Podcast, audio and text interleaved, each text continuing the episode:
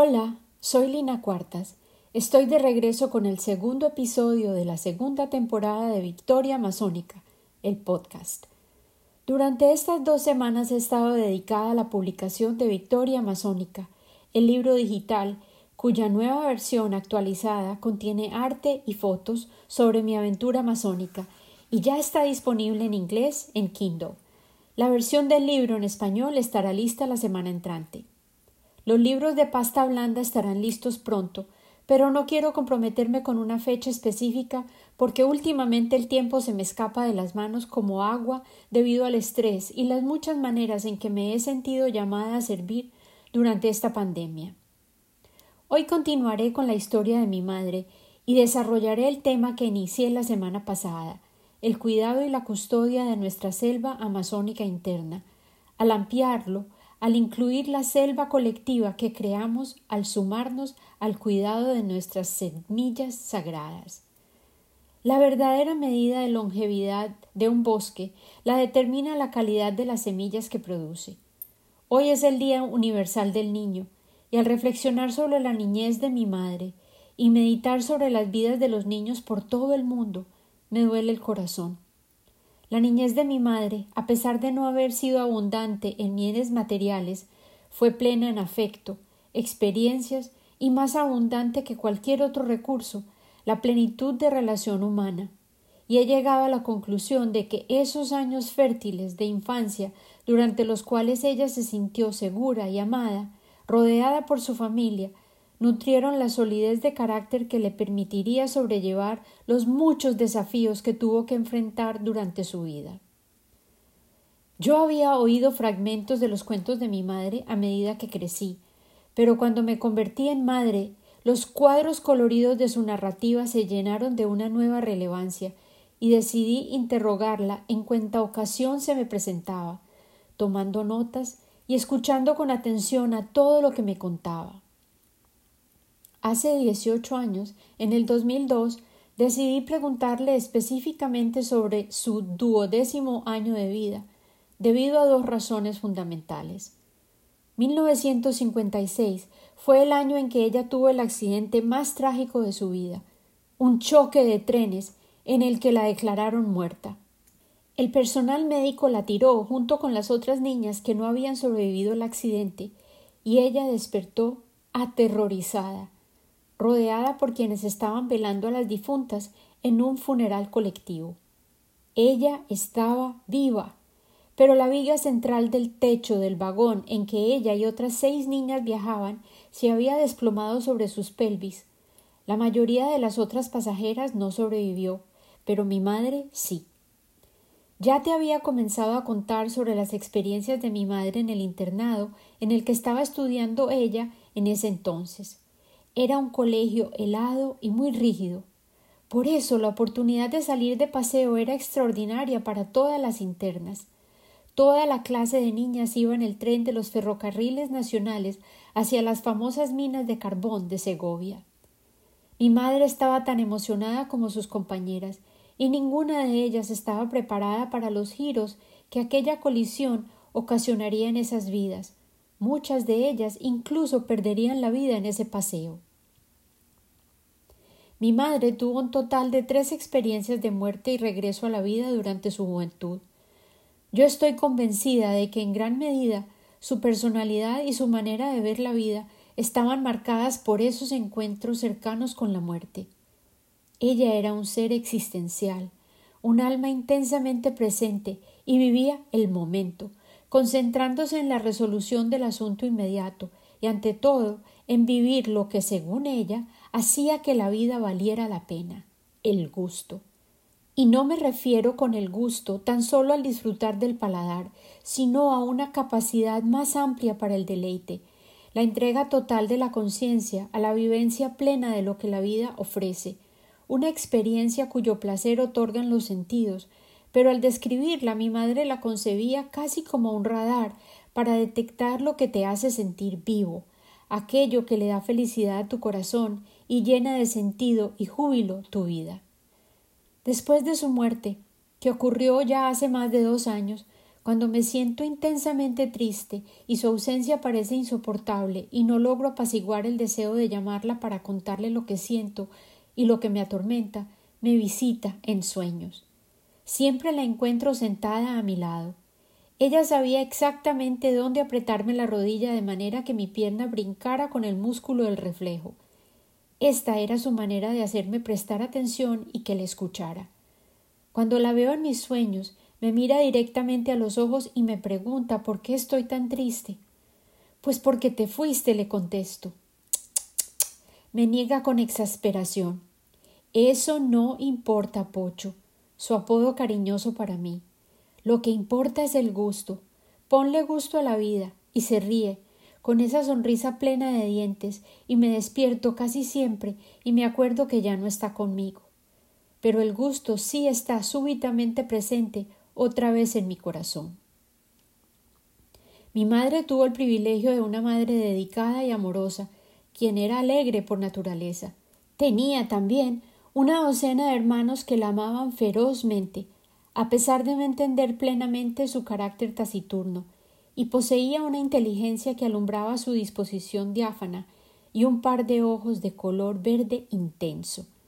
Sus delicadas facciones estaban rodeadas por rizos castaño claro, era hermosa, de baja estatura, pero tenía un cuerpo armonioso, y a pesar de sentirse demasiado redondita e insuficiente en su adolescencia, era atractiva, y su naturaleza reservada intrigaba a quienes la rodeaban.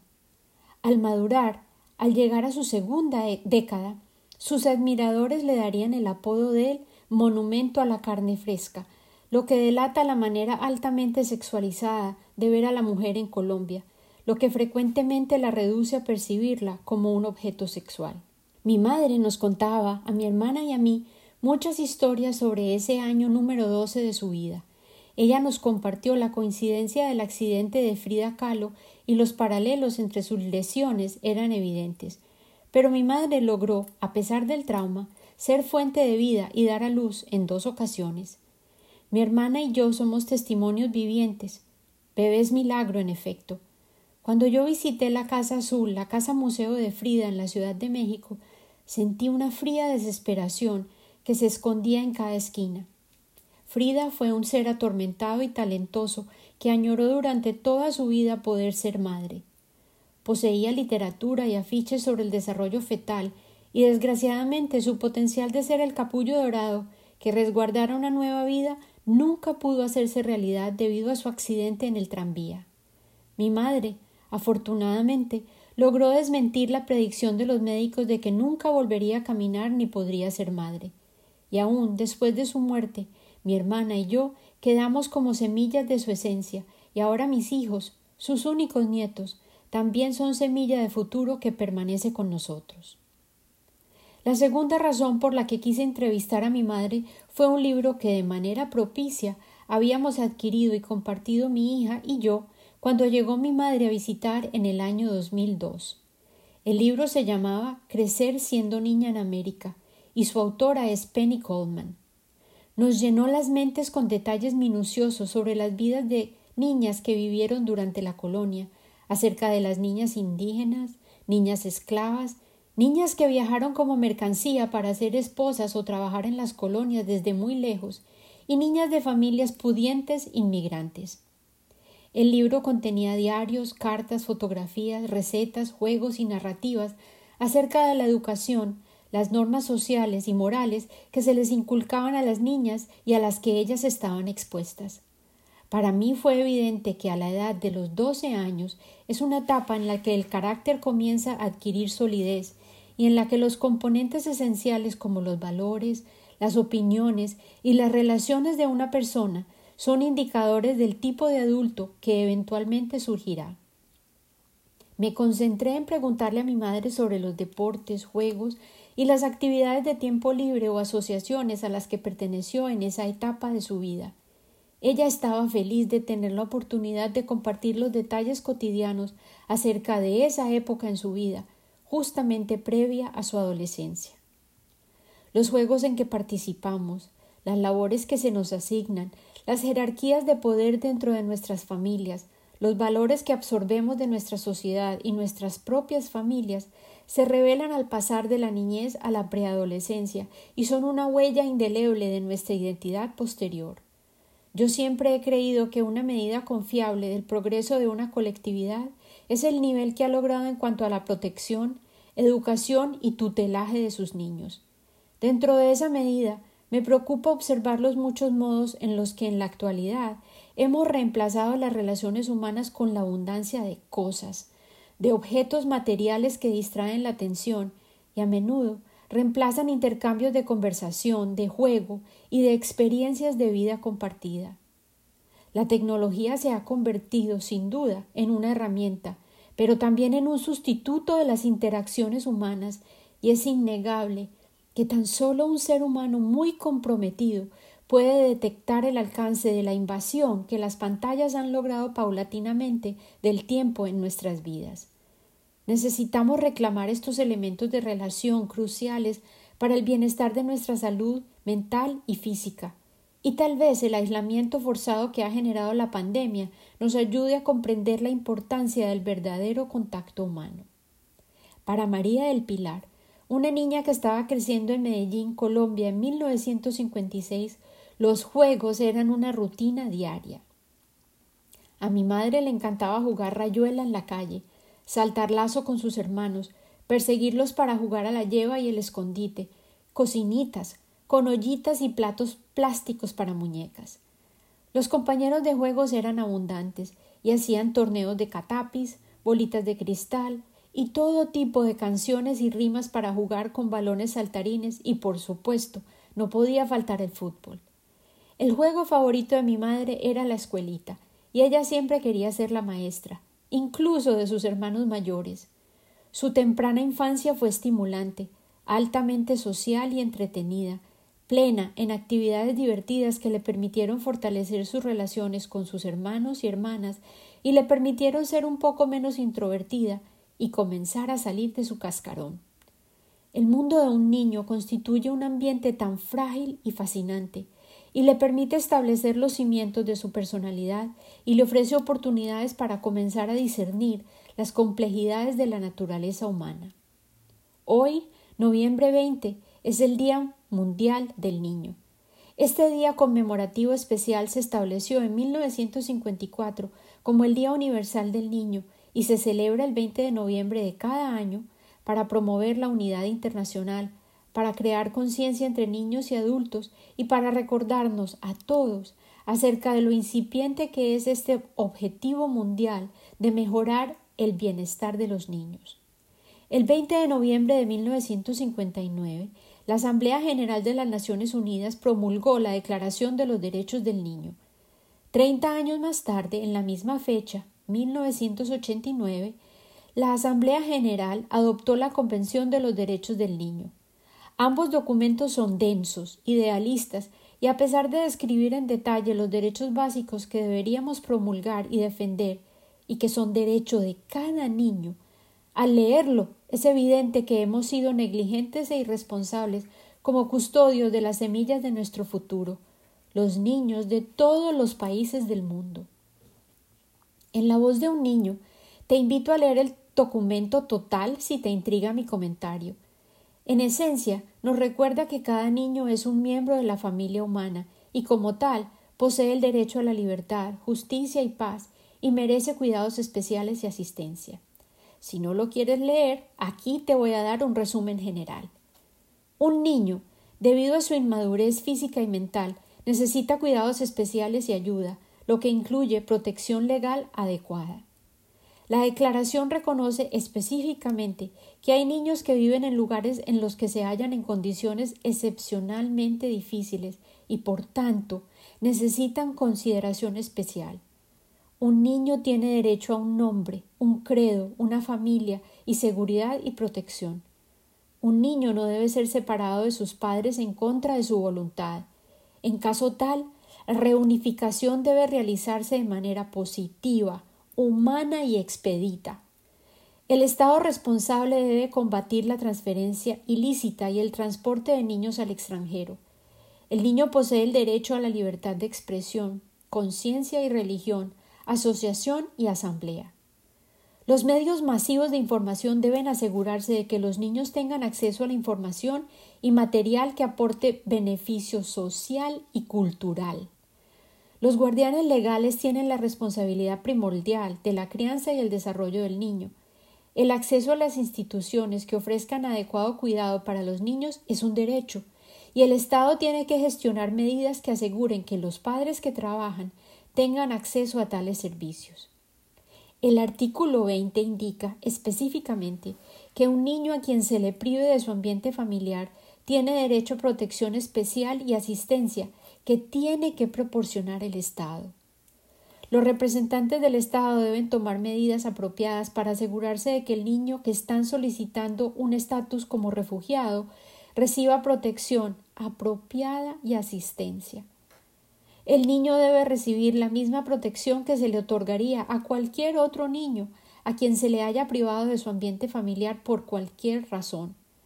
La salud, prenatal y postnatal son derechos del niño, así como la educación, la que incluye el desarrollo del respeto por el ambiente natural, enmarcado en sus tradiciones lingüísticas y culturales.